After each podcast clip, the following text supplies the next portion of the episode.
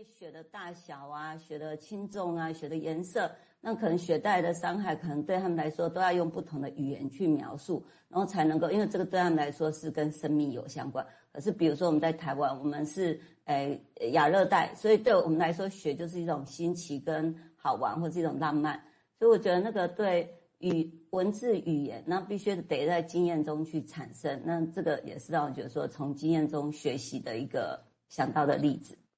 嗯，对啊，因为这的确是包括我们讲性情啊、sexuality 啊、攻击啊、本能，这些其实都是需要更多的理解才有办法把它扩充了。那我们以为一个字就是哦，就是好像打翻一串，打翻所有事情，但是我相信大部分人很难接受了哈。好，那我接下来就对他的他的亲身故事哈。他说，在一八八三年，巴尔斯就带着他的仆人啊卫克啊，那搭的帆船啊，在帆船上有一群一起要去研究北极圈的人啊。你有当他想讲这一群人假扮修行哈，啊，但是真的是安尼，他们很认真哦。那前往八分岛哈，那里住的是爱斯基摩人啊。那时候在十九世纪的时候，欧洲人对伊姆特人哈，叫爱斯基摩人。的兴趣已经转移到是对他们的生活环境了，那刚好跟巴尔斯同船的这个考察团哦，所以用他们目的是要去记录气象的形态啦，理解地球的磁场啊。但是巴尔斯他迷上的是伊木特人啊，以及他们他一开始设讲他们如何长距离的移动啊，在那个坚冰雪之下啊，如何在艰困的环境下生存啊。那在出发前，他已从他已先从阅读科学的报告里初步的假设说，他们对食物的取得啦、迁移模式的以及环环境的关系啊，他有一个初步的想法啊，但是那是从文献来的啊，但是基本上当他要出发的时候，海上就很辛苦了哈。他这样描绘哈，他说冷冽的海面上出现了海市蜃楼，蒙骗眼睛。让他们两人以为有座美丽的教堂在大海中间，在海在海上难以确定什么是真的。然后有时候七月中的八温岛终于都映入眼帘，他们还在船上哈，但要上岸比登天还难。又过了六个礼拜哈，要看到要上船上岸六个礼拜，船员跟船长才找到方法来克服那些飘忽不定的风跟。移来移去那些冰山哦。他说，另外也说，巴尔斯原本打算记录伊姆特人在岛上移动状况，以及湖冰啊、跟雪堆啦、啊，还有海豹、海豹的习性。但他很快发现，啊，太困难了，因为冰猛烈的冰雪跟天气迫使他和卫克只能停留在那个港湾附近滞留了好几个月。他本来都想设想很简单。但他还是没有浪费时间哦，因为他带了很多笔记本，都用皮革充帧的。好，OK，那我采用这些文明来说，当然只是要研究跟理解人其他人的困难了，也是在海上的一个经验哦。大家可以想看前面提到的那一段所谓的在环境下如何求生，我们现在是很具体看，但是坦白讲，我们现在对一个创伤者造林，他如何活过来，其实坦白讲。我觉得我们的理真正的理解很有限，然后，但是他那是他的一生，那我们现在如何去理解这个事情？我是用这个角度来想象，但那个困难的艰辛，其实如果你看过这个描绘，因为我觉得还蛮贴切的哦。哦，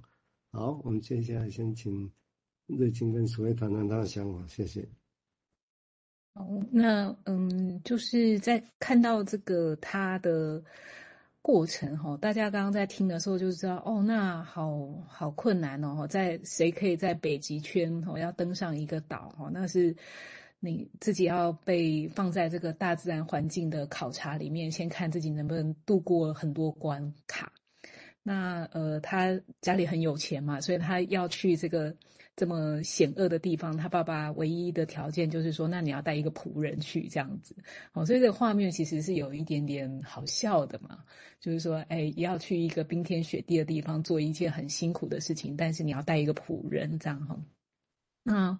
呃，那那但是他在后面还有还有很多，我想待会猜测的描述啦。那只是说，呃，刚才是最后说到的，就是说要理解人的困难哈。那当然，这个呃，人类学家这个鲍老师他他。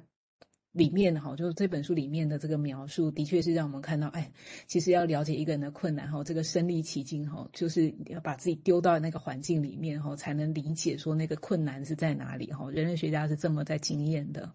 好，那那诊疗室就稍微不一样哈，我们大概就知道说，哎，个案带来的这个故事啊，但故事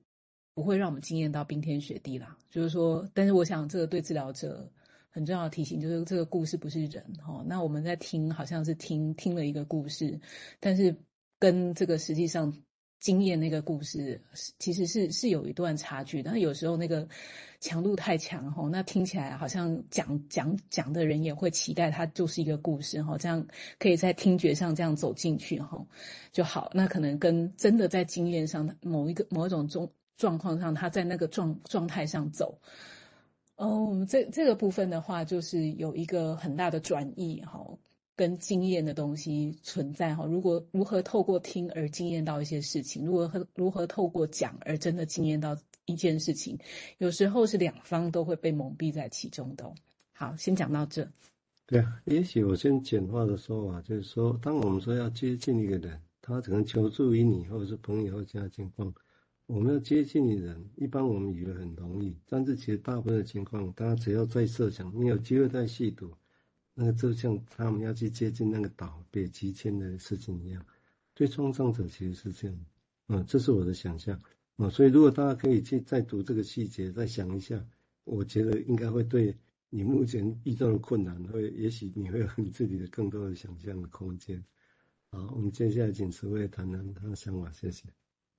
对，好，那诶，刚才蔡医师讲到说，我们在靠近一个一个这样的一个岛的时候的一个困难。那在书上啊，他有提到，就是那个包雅士，他在要行前的时候，他对于那个食物的取得、迁移模式，还有环境啊，他都已经做一些初步的假设，而且阅读了很多手边的科学报告，然后得到一些模糊的知识，然后他想象说，他可以从这些里面去收集到很多发现，然后他感觉到那个。那个地理圈会马上接纳他。我觉得在我们要靠近，就是我们的个案或是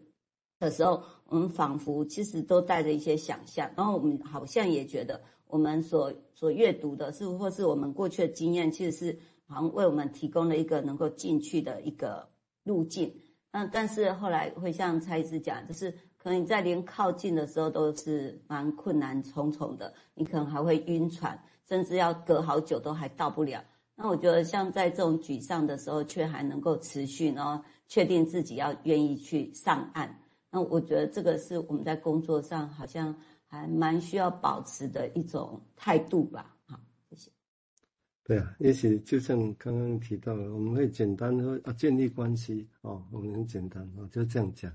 那建立关系，如果大家想象，因为刚刚这一